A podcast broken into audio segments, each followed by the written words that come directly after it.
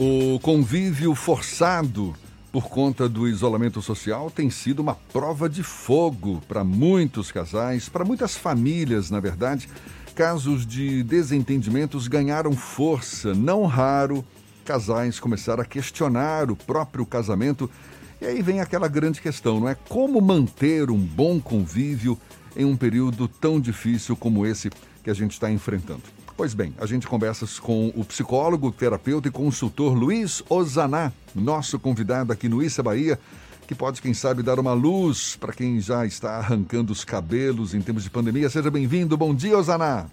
Oh, bom dia, Jefferson. Que prazer estar aqui com vocês. Essa audiência é maravilhosa para falar de um tema tão relevante, essa convivência em tempos de isolamento. Olha que contradição. Pois é, não é? Grande chance para todo mundo estar tá numa boa, curtindo, tá todo mundo arrancando os cabelos, né, Osana? Olha, é, é, é quer dizer, tem gente arrancando os cabelos, mas. Quem tem cabelo, né? É, quem tem. Exatamente.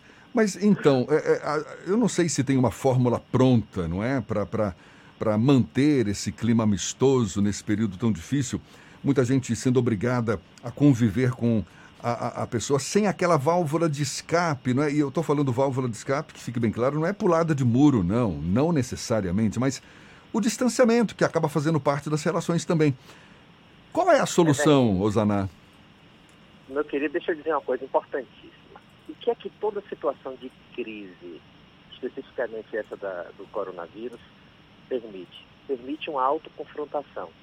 Na verdade, abre as comportas da alma expressa aquilo que já está em cada um de nós, tanto individual quanto coletivamente. Você veja que na nossa sociedade, o que é que está acontecendo com essa pandemia? Exacerbando uma polarização política, ideológica, gerando conflitos em termos macro. Individualmente é a mesma coisa. É, essa pandemia está me confrontando com as minhas limitações, com as minhas potencialidades também. Está permitindo que quem eu realmente sou possa se expressar. Para os casais é a mesma coisa. É, essa convivência, entre aspas, forçada, está fazendo com que esses casais se confrontem com, afinal de contas, qual é o nosso projeto em comum? Afinal de contas, quem somos nós? Afinal de contas, quais são os nossos sonhos compartilhados? Quais são as nossas diferenças e divergências? Como nós convivemos com essas diferenças? Bom, quanto menos diálogo, quanto menos respeito, quanto menos franqueza, transparência e confiança, aí a gente vai ter muito mais dificuldade nessa convivência. Então, já respondendo sua pergunta, que eu sei que o tempo na rádio é um tempo curto, eu diria que o mais importante é a gente manter o diálogo, a franqueza e o respeito, para que a gente possa entender qual é a fronteira do meu desejo, qual é o meu espaço vital e qual é o espaço do outro, para a gente poder lidar melhor com a divergência e poder saborear melhor a convergência que é uma questão já colocada na mesa para a boa convivência dos casais em geral, não é verdade? O casamento, quando se discute o casamento, toca-se muito nesse ponto, não é?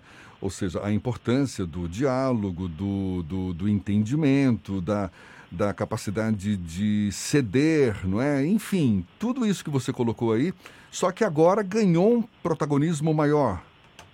É verdade, porque agora, se antes eu ia trabalhar fora e tinha, como você falou, essa válvula de escape, e agora eu trabalho também dentro de casa. Então tem uma, uma overdose de, de, de, compartilhar esse espaço físico, muitas vezes, e o espaço emocional. Por isso que quanto mais eu tiver a capacidade de ser franco, de expressar essa, esse meu momento, falar das minhas emoções, não simular o que não está sentindo. Então a gente não tem que ser forte nessa pandemia, a gente tem que ser quem a gente está sendo nessa pandemia. Então, se está um momento difícil, é preciso que eu compartilhe isso. Ó, hoje eu estou mal, é, poxa, estou sentindo falta daquilo, o companheiro, a companheira também estou sentindo. Então, que a gente possa, com muita franqueza, transparência e respeito, se expressar plenamente. Porque a gente confunde muito que casamento, vamos falar sobre isso, é como se fosse uma fusão, uma simbiose. A gente confunde muito isso ah, minha, minha cara metade, a tampa da minha panela, a banda da minha laranja. Não é nada disso, eu não né? Quero, nada, eu não quero ser uma panela sem tampa que precisa de uma tampa para funcionar. Porque eu vou ficar pela metade, vou ficar capenga. Não, eu quero ser uma panela com tampa, que eu sou um cara pleno, eu tenho meus projetos de vida, mas eu me relaciono com alguém que é, olha a metáfora, uma frigideira. Porque a gente junta as nossas competências e divergências e diferenças para que aí tenha algo, aí sim, uma cozinha que pode fazer coisas fritas ou coisas cozidas. A temperatura vai ser elevada de qualquer jeito, né? Pois é, cara. Se, se é uma relação de dependência, a chance de dar errado é grande.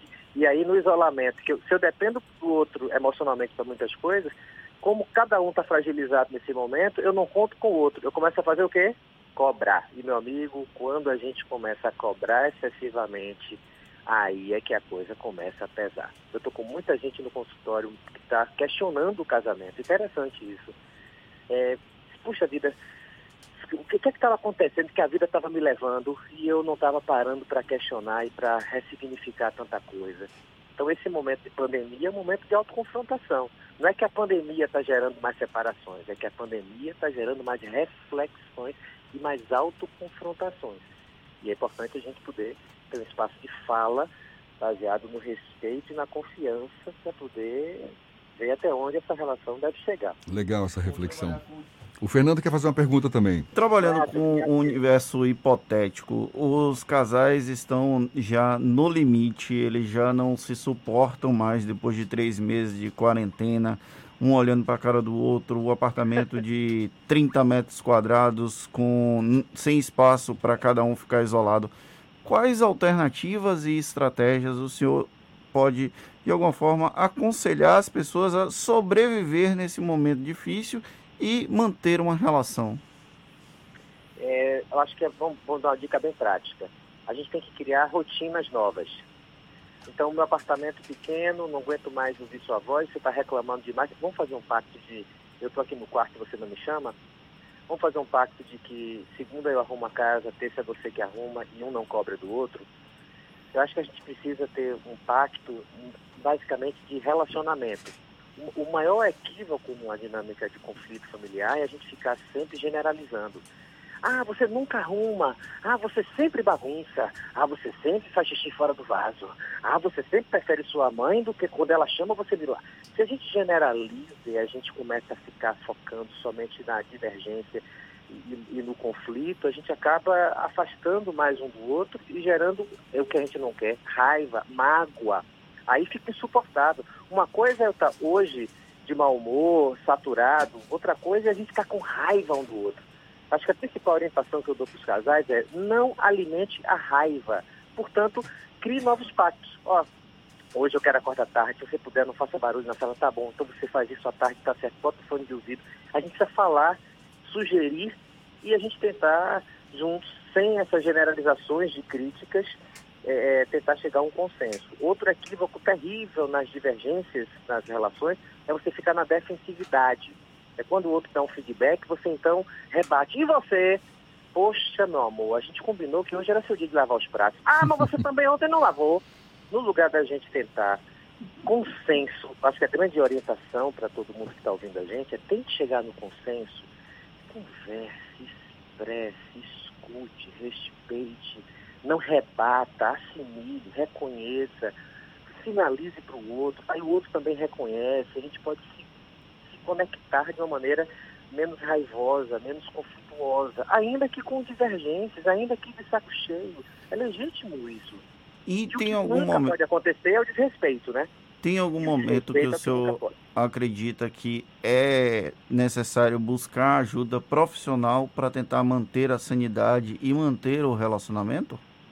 Sim, tem um referencial importante na psicologia. Quando o nível de sofrimento está muito desconectado do contexto, ou seja, quando eu sofro demais num contexto que a priori não justificaria isso legitimamente, é porque tem algo internamente que já está desestruturado, desorganizado. Vamos pegar uma analogia física. Se eu estou andando e dou uma topada com minha perna numa quina de uma mesa, dói, incomoda. A gente, a gente dá um passamão, dá uma alongada, segue, pode ficar um pouco vermelho, talvez um pouco roxo, mas a gente caminha. Mas se eu tiver já uma lesão no local e eu dou essa mesma topada, aí eu caio no chão, tenho que chamar o SAMU, é, não consigo botar o pé no chão nenhum, tenho que sair carregado de maca. Então, quando a minha resposta emocional está excessiva diante do contexto da situação estímulo, então a gente precisa de uma intervenção. Então, poxa, eu já estou quebrando tudo em casa, eu já estou já, já agressivo. É, nunca gritar, gritei, estou começando a gritar que vizinho está reclamando. É, nós nunca fomos às vias de fato e já teve algo de quebrar coisa em casa. É, as crianças estão começando a apresentar desvio de comportamento, estão problema para dormir, não tinham isso, porque estão com medo dos pais brigarem, estão vindo papai, você quer dormir aqui no meu quarto? Peraí, se até os filhos já estão. Peraí, tem alguma coisa aí que não está. E que vai além do isolamento. Porque se a gente tem um lastro saudável, individual, eu consigo lidar com a minha ansiedade. E se eu tenho um lastro saudável, relacional, conjugal, de respeito e de afeto, apesar de estarmos saco cheio desse isolamento, nós não vamos chegar nesse extremo. Então, quando nossa reação é descompensada e excessiva diante do contexto, é importante um acompanhamento, uma orientação, um suporte de alguém que venha de fora. Osana, você tocou num ponto que é muito importante, a questão do excesso, excesso de, de, de cobrança, não é? Sim. E que acaba sendo causa aí das, de, de grande parte dos, das divergências. E cobrança por conta do quê? De uma expectativa que a pessoa tem muitas vezes do companheiro, expectativa por sua vez, por conta daquela visão bonita que você descobriu no teu companheiro, não é? Acha que ele no começo do relacionamento sempre a coisa muito mais saudável, mais bonita, aí você descobre a pessoa que não é exatamente como você conheceu, cria uma expectativa falsa, ela não corresponde a essa expectativa, aí você cobra, ou seja, como não ter expectativa do companheiro como estratégia, estratégia para evitar esses, esses conflitos? É, isso é muito comum. A gente muitas vezes se relaciona, independente de pandemia, a gente cria relações com as outras pessoas criando idealizações. Por isso que a paixão é a paixão cega, né? É, então a gente está é, apaixonado porque a gente idealiza e muitas vezes a gente busca no outro uma compensação para aquilo que nós não conseguimos dar conta emocionalmente em nós mesmos. Por isso, a banda da minha laranja, a alma gêmea, a tampa da minha panela. Então, eu acho que a grande alternativa saudável, claro que eu falo em termos, aí vamos falar de novo, ideais, né? é que o mais saudável é que eu não busque alguém para compensar nada, que eu não busque alguém para dar conta de uma lacuna minha emocional. Quer ver uma coisa que a gente encontra muito no consultório? Eu me caso com alguém que é como se fosse minha mãe. Me caso com alguém que tem uma, uma, um papel muito mais de pai. O que é que você busca nesse homem? Ah, eu busco proteção, cuidado, é, zelo, é, na, na, na, me ajudar nas coisas, eu quero um parceiro que me ajude. Então, minha, minha perspectiva é muito mais de fragilidade e vulnerabilidade. Aí, quando vai ver a história, é alguém que o pai separou quando era criança, um pai ausente, um pai abusador. É muito comum isso. E a chance de dar errado é grande, porque isso é uma fantasia, isso é uma idealização. Na prática, você vai encontrar isso lá no futuro, que pode ser um futuro muito próximo, pode demorar mais, enfim, com um gatilho que pode ser esse isolamento isso tudo se, se destrói, isso tudo flui. Acho que a grande questão é a gente lidar com a verdade, buscar a ver... olha, a verdade dói, a dúvida corrói, mas a mentira destrói. O que a gente precisa, por isso é o diálogo, a franqueza, a transparência, o autoconhecimento, eu identificar em mim mesmo quais são os meus limites, minhas fragilidades, os meus medos, minhas potencialidades, e tentar me relacionar com o outro como um sujeito que também tem dificuldades, fragilidades, virtudes, sem ter uma relação de dependência, para não ter cobrança, para não ter expectativa baseada no idealização. Maravilha. Tomara que a gente tenha ajudado a salvar vários casamentos, Osaná. muito obrigado. Luiz Osaná, bom dia para você, querido. Bom dia, muito obrigado pelo carinho, um abraço a todos, adoro o programa.